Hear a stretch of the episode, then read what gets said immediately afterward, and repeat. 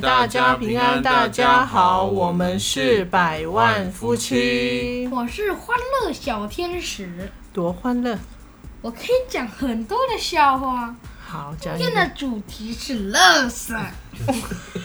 何东西只要，除非你从垃圾桶拿出来，它就可以变回原本的颜色。如果你从如果你从垃圾桶外面把东西放进垃圾桶，那它就变成垃圾，这是一个原理。哦，那那水你知道什么颜色的吗？透明。没有，不确定。哎，你加色素，它就可以变什么颜色？哦，了解啊，它要怎么样变乐色？掉到垃圾桶里面。哦，那如果你不小心跌倒掉到掉到垃圾圾桶里面，你会变成露宿。哦，很开心呢。好，那你的笑话讲完了吗结束。所以欢乐小天使要休息了。没错。哦，那中间再请你出来讲讲笑话好吗？嗯嗯。嗯嗯，好好，下班好，拜那你拜。们要拜拜你们那个嗯，要介绍电影的时候，我再出来讲笑话。好的，好，那一开始呢，还是一样哈，跟大家说明一下，今天是我们六月九号防疫宅家第二十二集，嗯，第二十二天了哈，没想到我们可以冲这么远。对啊，不过，可能有有朋友如果有持续收听的话，会发现我们这两天就是上架的时间有比较晚，对，对，因为我们就稍微休息一下下这样子，因为当我们听到我们那个宅家会延到六月二十八的时候，我们心里有震动了一下，所以就稍微想说放松一点点，然后调整一下我们的步伐这样子。嗯，好，那一样我们还是呃大概说一下我们今天的那个疫情状况，疫情的状况。好，那在本土案例是两百七十四，好，然后在校正回归是零，然后屏东嘉陵又来了，所以我们就是零确诊，然后死亡是一样还是蛮多的吼，二十五个人这样。对，今天的疫情虽然看起来好像稍微有趋缓了，嗯，但还是要继续观察。那之前是有关那个移工的事件嘛？对，那还有我们今天看到渔工在船上，哦，对啊对，啊就，很抗议，就是他们就是连下船都不行，真的很惨。就是他们本来有些渔工是想要入境，然后坐飞坐飞机回回国了。回国这样，对，至少回国就是至少可以在家里这样。嗯，对啊，我觉得他们的状况真的蛮糟的。对呀、这个现在目前政府都在努力的去解决，这样，嗯。然后再来今天在疫情的部分，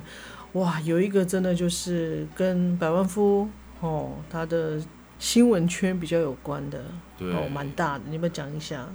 对我其实应该是前天早前天我就有看到平面有报道说，嗯，某个电视台的厕所，然后嗯。发现了一名那个就是已经死亡的那个男性这样，嗯，嗯。然后说那是那个电视台的摄影记摄影师，棚内摄影师这样。嗯，我那时候听到说真的假的，那也太恐怖了。为什么他在厕所里面？对那，为什么不是在医院或是在家里？怎么、嗯怎么还有去上班这样？嗯然后更恐怖的是，后来他的遗体就是做化验，或做化验之后，他是做他是确诊的，就是新新冠肺炎的确诊案例这样。嗯，对啊，这个消息真的还蛮震惊的。对震惊整个那个新闻圈啊，因为那个电视台里面有很多人嘛，嗯然后他是棚内摄影师嘛，就是拍主播啊，就是嗯在报播新闻的时候，对，那个同时好像他那个班有两个主播有跟他在同一时间在同一个摄影棚里面，嗯所以大家都很紧张啊。而今天好像他们都有去做那个裁剪，嗯然后有十一位就被带去做那个集中检疫所，再做进一步的裁剪，这样。嗯，对，其实可以大概跟大家讲一下，那个在电视台为什么它的那个传染可能会蛮蛮快速的，因为其实，在电视台呢，呃，摄影棚，尤其在摄影棚，它为了要保护机器，所以在摄影棚它是。一天二十四小时，三百六十五天都是有空调的，对，所以它一定是密闭的空间，没错，对，而且像新闻的摄影棚通通常都比较小，对，比较小，对，所以你你在那个空间里面如果有。病毒的话，其实是很容易传染出去的。对对，所以像我们以往如果要进摄影棚录影的话，我们都会穿外套，因为里面其实就是会比较冷，然后没有对外的窗户，没有对外的任何的呃，可能让你透透气的地方没有。嗯，对，所以那个环境是这样，所以整个大楼其实一定会很紧张，尤其是他那个新闻的部门。嗯。哦，或者是在摄影棚里面，因为通常摄影棚里面除了摄影师，然后还有主播，对，对他们就关在一个小空间，所以那是真的是蛮可怕。那像有一些棚内摄影师，如果他们有抽烟的习惯的话，他们也都会聚集在一起抽烟。对，通常那个生态都是这样，因为在摄影棚里面或在室内是不能抽烟的，所以通常在摄影。摄影棚外面都会有一个专门，就是让就是呃有烟瘾的人在那边抽烟的地方，这样。所以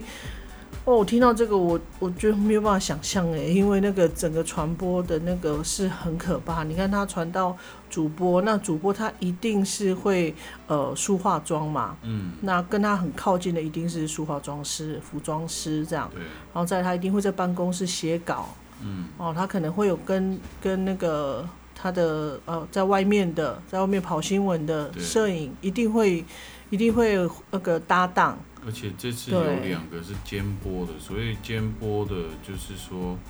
他平时也要跑新闻。哦，那这样子扩散的那个范围又更大哎。对，就不晓得他那那几天的，就是路径是有到哪里去，我是不知道了。但是，就我的了解，就是监播的，就是你可能呃没有播报的时候，你还是去要去跑新闻，对对对呀，你看跑新闻，然后他跟他搭档有摄影记者，然后他们出去一定会有那个采访车，对，所以那个哦，难怪上次我看那个防疫。防疫的那个记者会的时候，就是有记者有提到，就是说有没有可能把记者也列入对优先施打疫苗的群体这样。对，但是那时候部长的回答应该是没有嘛？对对啊，就还是依据那个现在目前那个呃罗列的这些级别这样子。那确实他们有他们的考量啦，就是第一线的人员，然后还有。恐怕比较会引起重症的人，对了，他们的考量是这个，就是希望可以降低死亡率了。嗯，对。哦，其实看了这个，就是心情就，对啊。如果在台北，我应该会蛮紧张的，就会对，在回想说，哎，我那几天有没有碰到这些，就是记者啦，或是那个那个电视台的呃摄影记者，或是他们的同事这样。嗯，好，那除了这个以外呢，在原住民的部分，那今天有就是上次我们有提到嘛，就是有呃有立委就是有提到，就是说原住民施打的就第六类的分分类里面，就是希望原住民施打的年纪可以下修到六十五岁，然后今天有确定了嘛，对不对？对，今天有确定了。嗯，对，因为公布那个施打对象，还有之前就是有提出要。提出建议要修改的地方的，那今天都有都有结果了。然后原住民这个有被纳入第六类的，像就是第六类里面这样。嗯，可能大家觉得说，哎，为什么原住民可以下修到六十五岁？那其实它是整个中观来看，其实原住民的平均的那个余命本来就是比较低。嗯，好，然后再来我们人口数也很少，多少呢？比那个呃新住民还有外籍移工，比猕猴都还要少。哦，所以就是因为我们才百分之二的人口数，嗯哦，然后平均余命又比一般好像少十岁，大概八九八九岁哈，所以所以这次就是在这个部分，就是我们有原住民籍的立委就特别的，就是把这个做修正这样子。嗯、对啊，所以我想应该部落的人，应就是长辈啦，应该会比较安心啦。如果想要打疫苗的长辈，那嗯，听到一个消这个消息，应该会蛮开心的。呃，就是至少有一一层保护了。对啊，没错。然后除了这个之外呢，在部落里面，那因为我们之前也有提到嘛，其实，在部落很多人都是在自己种植蔬菜啊，吼，还有一些水果啊，还有嗯做餐这样。对，那其实我们有很重要的，像尤其像我们排湾族，其实有很重要就是互相照顾的一个文化，哈，互相分享的一个一个很好的一个互互助的模式。对，那其实，在今天百万富也有采访哦，这是我们一个很好的朋友哦，真的很感动哦，就是连续 已经第三周了吧，我们都嗯真的感受到被照顾，就是他们其实是一个就是在地的一个餐厅，对，对，那与其说餐厅，它其实就是一个照顾大家吃的这个的这这个理念吼，然后尤其他们是在恢复传统的饮食，这就是我们之前去年嘛，我们去年还是今年我们访问的小农餐桌，是今年，今年哈然后呃，那最近我因为他他就是集合了，就是邻近的一些，不管是种菜的啊，哦，嗯。还有是种柠檬啊，或者是种其他东西的，那其实他就会一起有没有，就有点像菜车的概念，然后来照顾我们这些住在屏东市区的族人。嗯，对，然后他就是每个礼拜。每个礼拜几天嘛，他都会在部落里面哈、带这些东西，然后到我们屏东市这边，然后一一的哦，然后就是我们可以跟他团购啊，然后甚至他们在部落里面有什么农作物哦，嗯他也会分享给我们。像我们今天哇，大收获哎！对，我们今天被照顾到的是凤梨，还有木瓜，还有柠檬，还有还有那个青菜菜，对，所以我觉得那种感觉很温暖。就是虽然我们离部落有一点点距离，可是我们嗯还是感受到那个像在部落里面互相照顾的那个感觉。对啊，因为今天去采访他们，他说如果他们不做事，或是他们不动起来，嗯，他们就没有收入，因为他们不像那个上班族或是公务人员，嗯你即便不上班，或是说呃你配合疫情，你还是有还是会有收入嘛。可是他们嗯是，你如果不做菜，然后你不卖出去，你什么都没有。因为现在因为第三级警戒嘛，那不能内用，然后他们当然外汇就不更不可能。然后还有摆摊也没有了，所以他们过去做的那些，就是他们他们生意上做的这些事情还有活动呢，都不行了，所以他们就要想别的方法，所以他们在好像是第三级警戒那时候发布之后，他们就想到说，就干脆来做面包，哦，对对对，然后第一步车是先来做面包，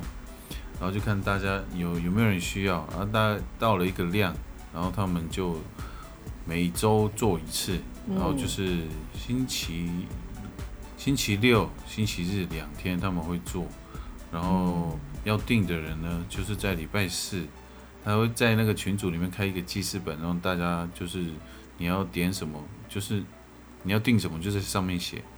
然后他就在礼拜六、礼拜天就会分送给大家，这样。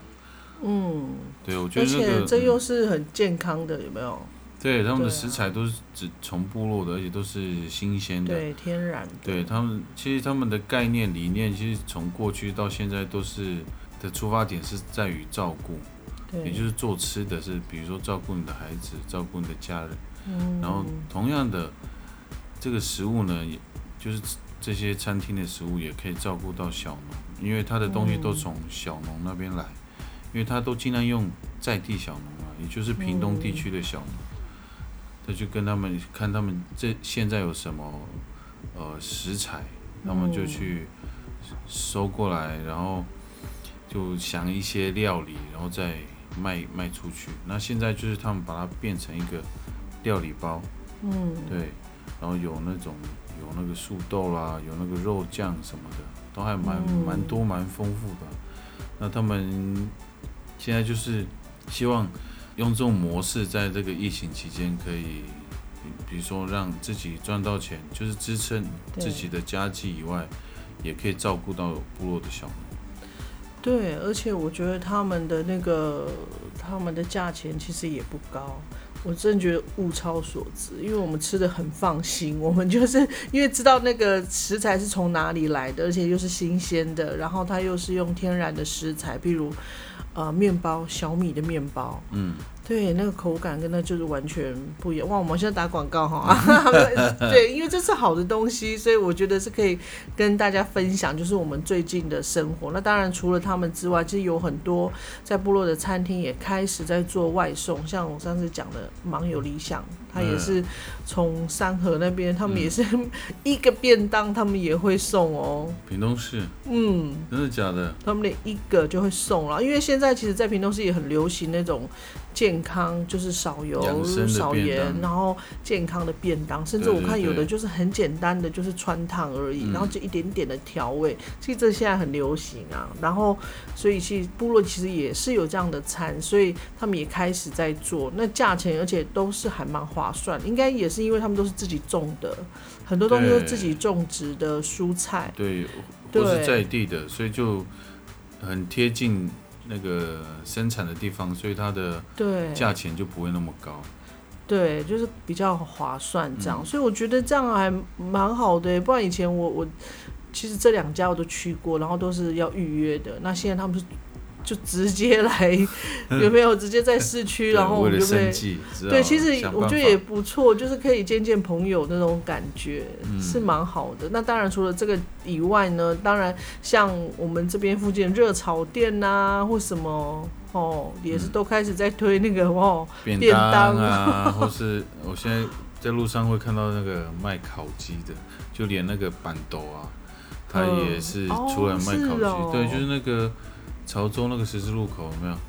哦就是那个常常会哎办喜宴的。对最近他好多路边烤鸡耶，他也没有办法说就都不做生意啊，因为现在就不可能内用嘛，他不可能办喜宴啊。对啊，所以他只好想办法说，然后就来卖烤鸡啊，嗯，对啊对我们上次不是在路口还看到那个我们车友的时候，看路口有一什么泰式泰烤鸡。式烤鸡，哇，也是很多人呢。我想说，这个应该不是群聚吧？对。然后过了，都过了几个路口，哎、旁边又有烤鸡。然后想说，嗯哇，现在都出来卖东西。像我们昨天晚上，晚上我也是跟那个我们之前有去拜访过的，就是那个养殖那个那个那种龙虎斑。龙虎斑，嗯，对，我也是跟他订购了一些吃的，其实他们都会有受受到一些影响啦，比如说他们有些是外销的，别人他们没有办法外销。嗯那如果他们是在台湾在运送、在宅配的，其实也是因为像比如说黑猫仔鸡便也是现在可能也吃不下来这么多，嗯，对，所以他们也没有办法往北部送，所以他就在临近这部分。所以我们大家周围有哪些在卖东西的，其实我们都就就是互相帮忙这样子。对啊，就是彼此照顾了。其实彼此照顾很重要，因为如果你不照顾这些店家，那等到他没的时候，你就吃不到那个好吃的东西。哎，所以我们这礼拜是帮助虾那个养殖虾的，是不是？对对，是是是，对，然后我们下礼拜是要帮助那个养鱼的，养鱼的，嗯哎、啊，然后我们是从上上礼拜开始去那个互相帮助那个做面包的，对对对，哦，就是大家互相帮助。然后妈妈很有趣哦，妈妈她也是去跟那个她的亲家母订什么吉纳夫啊、霸掌啊对对，然后也是分送给我们这样，嗯所以大家就互相互相交流这样子。对，所以这个很重要，就是在疫情期间，就是很需要这样的，应该说，好互动模式对对良善的互动，我觉得很需要。当然，我们这段时间也没有办法出去外面赚钱，但是我们至少口袋有剩下，我们就是就是互相帮助这样子。我觉得这感觉也是蛮好的，而且我觉得我们得到的更多哎、对，其实就像 我这几天出去，就是出去跑新闻，回来都带一袋一袋东西回来，我觉得那个感觉还蛮不错的。对呀、就是我们我们对啊，互相帮忙，然后真的我我我有那种感受，就是我们得到的东西真的比较多。比如说我跟你买一百块，嗯，可能你回送我的东西就是五十块、嗯六十块、七十块，所以我我就觉得在这个时候，真的就是患难见真情，你会觉得。对啊，嗯，对啊，所以我觉得就是虽然我很讨厌这个疫情，可是还是可以看到那个人的善的一面。我觉得这个是还蛮开心的这样子。人的温度啊，嗯，好，那接下来我们来分享，就是今天要推荐给大家看的电影。诶，刚才那个《欢乐小天使》，使要回来，欢乐小天使。我又回来了。好，那你要分享什么开心的事吗？有关于粑粑的笑话，好爆料，完蛋了，这个都没有，是这个没有彩排过的，不是。怎么？样？怎么样？然后你还，其实刚刚有一段，我们刚刚卡住，就是因为宝宝那个机器已经要退休了。他说：“我我不想再录我音了，我想要休息了。所以机器比我们还早累，这样，”没错，哦哦，都还没休息，他就休息。没错，哎、如果大家大家有仔细听，可能会觉得我们这个这一集录的声音可能不太一样，因为我们以往都在拿来录音的机器，不知道为什么他就退，就是抗议吗？他对，应该就是是抗议还是怎么样？就是有一些机对械上的问题。每次录录录到几秒，然后它就自动停，然后重新开，然后又停，然后我想说怎么了？你是很累了吗？我们就是每天日更，然后他想要休息一下，所以我们就换了另外一个，就是哇比较高级的机器哈，没错。嗯，哦，就是专门的一个麦克风这样。好我的笑话讲完了，好，那你要睡觉了，没错。好，拜拜。就这样好，今天由我来分享，就是我们要推荐的电影吼。那这个是我差不多一两个月前看的。然后，其实我看这部片呢，主要是因为想要去对照，就是我们台版，就是前两个月很红的一个电影哈，就叫做《当男人恋爱时》。嗯，的这部电影。那刚上映的时候，就是我们的好朋友，就是拉哈导演，他就跟我说：“你要不要去看一下台版？你的感觉是什么？”这样，因为他很喜欢，他很喜欢叫我去看电影。嗯，然后他就会想要问我的我的想法、我的意见，可是我跟他说，嗯，我其实不想要花钱去看，然 后因为我刚看那个片名的时候，我就想说我对这个片名没有兴趣，然后后来我就想说，嗯，好吧，那我就上网看他到底大概在讲什么所以。那是付费的，还是那是现在在上映的就是电影？那时候在上映，哦现在可能没有了，现在可能嗯已经那个下档了，这样。哎，然后他就说他希望我可以去看这样，然后我就说嗯，再等等好了，我就等他上一些 OTT 平台，比如说像那个 Netflix 啊，或者是嗯像 MOD 这样子。然后后来在我就想说，我先了解一下这部电影的背景，然后就上网看，我才知道说哦，原来它是有，它其实是改编韩国的电影。嗯，那韩国的电影是叫做《不标准情人》。哎，对，所以它其实不是台湾原创的电影。哎，对，它是改编韩国的。那这个嗯。韩国的是在二零一四年上映的，哎，然后我就大概看了一下，就大概了解，就是比如说台客，这台湾就是台客跟小姐的恋爱，就看看台客怎么去去追一个女生，嗯，然后我我大概知道是这样，然后再来就是，哎，男主角很帅，我大概知道就是这样而已。然后后来，哎，我无意间，所以大家可以看哦，我无意间在 YouTube 看到有那个不标准情人的完整版，其实是韩国的，韩国的，所以我就先看韩国的，嗯，哇，我觉得其实还蛮好看的。是哦，嗯，其实我很少在看 像这种爱情情爱的情爱的剧 对，其实？我很少很少看这种情爱的电影，尤其是像韩国的，其实我不太看。可是又想说，哎、好好看一看的。结果我我觉得其实还蛮感人的、哎，怎么说？情爱的电影就是我觉得他，我觉得那个男主角跟女主角真的演的太好了。嗯，我觉得男主角选角选的很好，虽然台版的我没有看，可是光是看那个片段跟那个选角就差很多。当然，我觉得台版选的太帅了，哦，对我觉得他选的太帅，我觉得角色定位是太有就是台客啊，哦，就不能太就是那种看起来有。点流氓流氓流氓，因为他的嗯气质太不像了。哦，对，因为台版的那个男主角，诶，他叫邱泽吧？我觉得他的气质，我觉得气质不太嗯像，可能他也没有演到那个，精髓他没有演的很到，就是那个气质没有进入他的灵魂里面。可能他的个人特质就还是存在这样。对他个人的，对，那他个人的气质跟特质还是存在，所以嗯我觉得他没有演出那个就是那个角色的定位，嗯。但是在那个韩韩版的，我觉得那角色演选的非常好，嗯。你就会觉得他天生就是那个样子，哦，他长得有一点像那个 很以车太炫。以前那个很会打棒球的，然后娶了张琼姿，啊哈，你知道吗？郭郭泰源啊哦，对哦是哦，他的类型有有像郭泰源，嗯对，哦，那真的蛮像耶，就有哦。可能有一种痞痞的感觉。对，然后他他的眼神，他的那个，我觉得真的他演的非常好，所以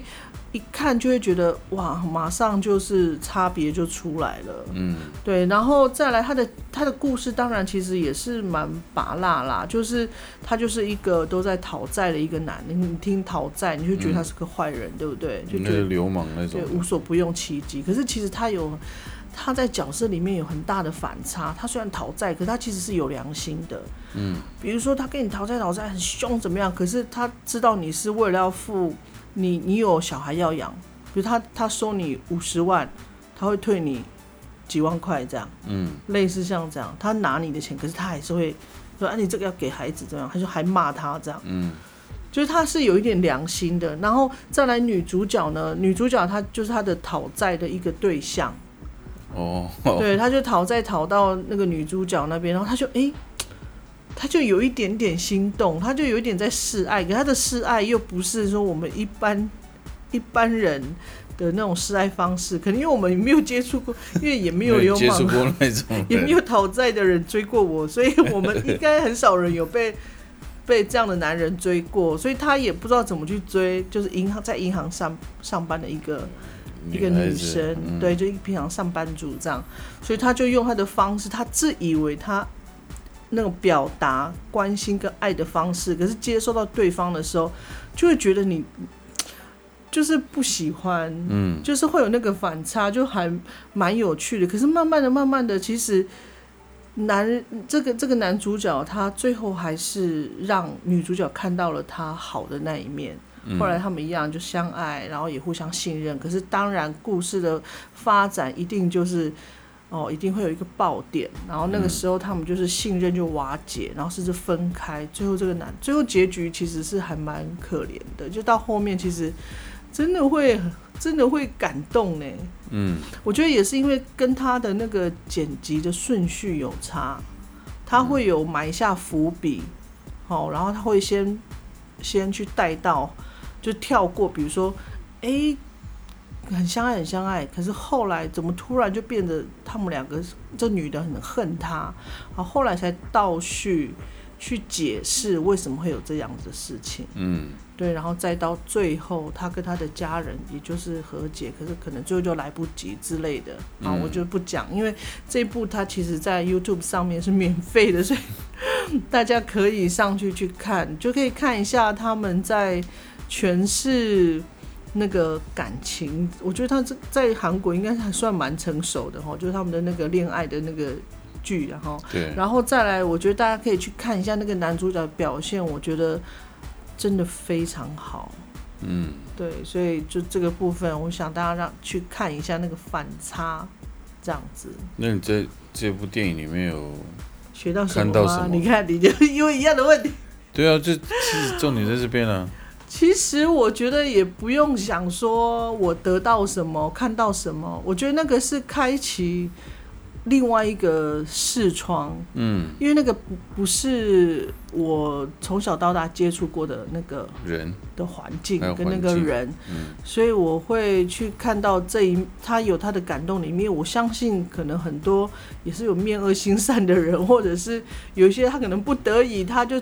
他就只会做这件事情。比如说他在家里面，他们其实也都是互相相爱的，他跟他的哥哥其实是相爱的，可是为什么见到面就是会吵架？因为他的哥哥就认为说你就是这个讨债的人嘛，嗯，然后。可是其实那个弟弟他也很照顾他的子女，可是那个哥哥都不知道，所以他们都会觉得你就是，就是他们所看到是觉得他就是扶不起的阿斗，然后你就是专门在做那种讨债，就是很丢脸的工作这样。可是其实这个人他是一个有情有义的人，但是那、嗯那一面是家人所看不到的，甚至后来家人就是哥哥。哥哥嫂嫂也是希望他离开家里这样子，嗯，对，所以我会觉得哇，这也是一种家庭的问题，因为我相信这个不会是只有在电影里面，我觉得一定会有在某些家庭的生活里面也是也是这样，就是很多那种爱是没有办法说出口的，都是要到最后你真的没有办法。可你可能是这是你今生最后一面，你才会感受到那种真的爱是在里面这样。对啊，其实看电影有关键就在这里啊，就是我们要去挖掘那个导演或是编剧他想呈现什么。不过这个剧还蛮吸引人的，因为真的我们的应该说朋友啊，或是家人都没有流氓流氓的，这样我们不知道，也不知道他们的世界是怎么样。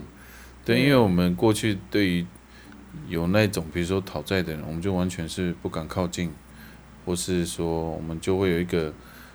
成见在里面，在看他的时候，对。但是有的时候不一样的世界有他不一样的，应该说他们相处的模式啊，或是他面对这个世界的方法。那当然，做这样事情的人，可能真的也有心地好的人，我们、我们是不知道了，对。对啊，因为很多如果可以当好人，如果可以过得快快乐乐、平平安安的，谁想当坏人？对啊，那他一定有他的原因啊。嗯，对，那当然这这部剧情它主要的。它主要所表达的其实就是情感面，所以当然他被他前面是为什么会变成这样是没有交代，嗯，但是我会看到他那哇那个样子，真的就是你不觉得他是 好人，他是善类，可是他又是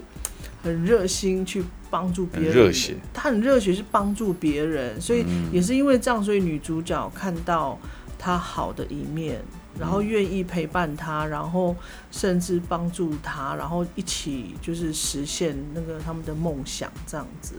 嗯 OK，嗯，哎、还不错，蛮吸引人的。你可以看啊，哦，好啊。其实我们现在都在为了要分享，我们每天都在看不一样的电影。这这一部是我之前就看过了啦。哦，对啊，然后我那时候就觉得，哎、好看。我记得那时候就有分享给那个我周边会看韩剧、爱情片的朋友，我就说，哎、你们要不要看？那你们就以后再看那个台版的。我不是说不要看哦，就是之后再来再来比较这样子。嗯，OK，嗯，好，那我们今天也差不多了，时间差不多，对啊。那我们今天就到这里了，好，那我们就明天天见，拜。拜拜